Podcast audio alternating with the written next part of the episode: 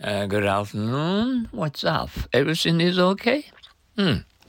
Uh, that's that's good. Uh, keep and uh, learning English. Uh, uh, I, I mean a good light uh, uh, English to understand English words in English. Uh, today is uh, November 4th. Mm, this is a Friday, right? And inside, inside, I lost the keys of my car somewhere. I lost the keys of my car somewhere. I lost the keys of my car somewhere. Lost, lost, key, key. My, my, car, car, somewhere, somewhere. Again, did you check the inside of your car? Again. Did you check the inside of your car? Again, again. Did you? Did you? Check, check. Inside, inside. Why do you stare at me? Why do you stare at me? Why, why? Stare, stare. At, at. Me, me.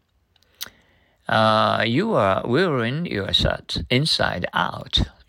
You are wearing your shirts inside out. Insist, insist. Why did you take so much time over such a trifle?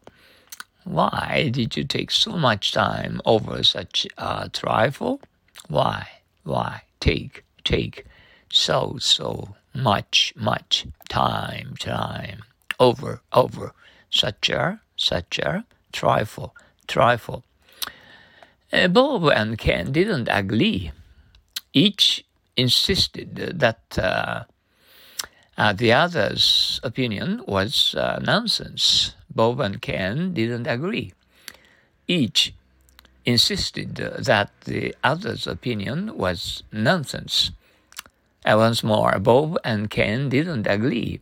Each insisted that the other's opinion was nonsense didn't, didn't, agree, agree, each, each, insist, insist, other, other, opinion, opinion, what's, what's, nonsense, nonsense. Uh, uh, I suppose you were uh, having a good lunch at office.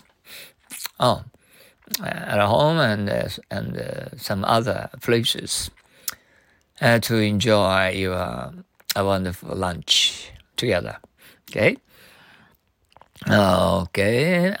we expect you to uh, listen to the good right English every day to understand English words in English. Tower does think in English. We believe. Okay. Uh, see you later. See you tomorrow. And uh, thank you for your cooperation. Uh, bye now. Sayonara. See you. Adios.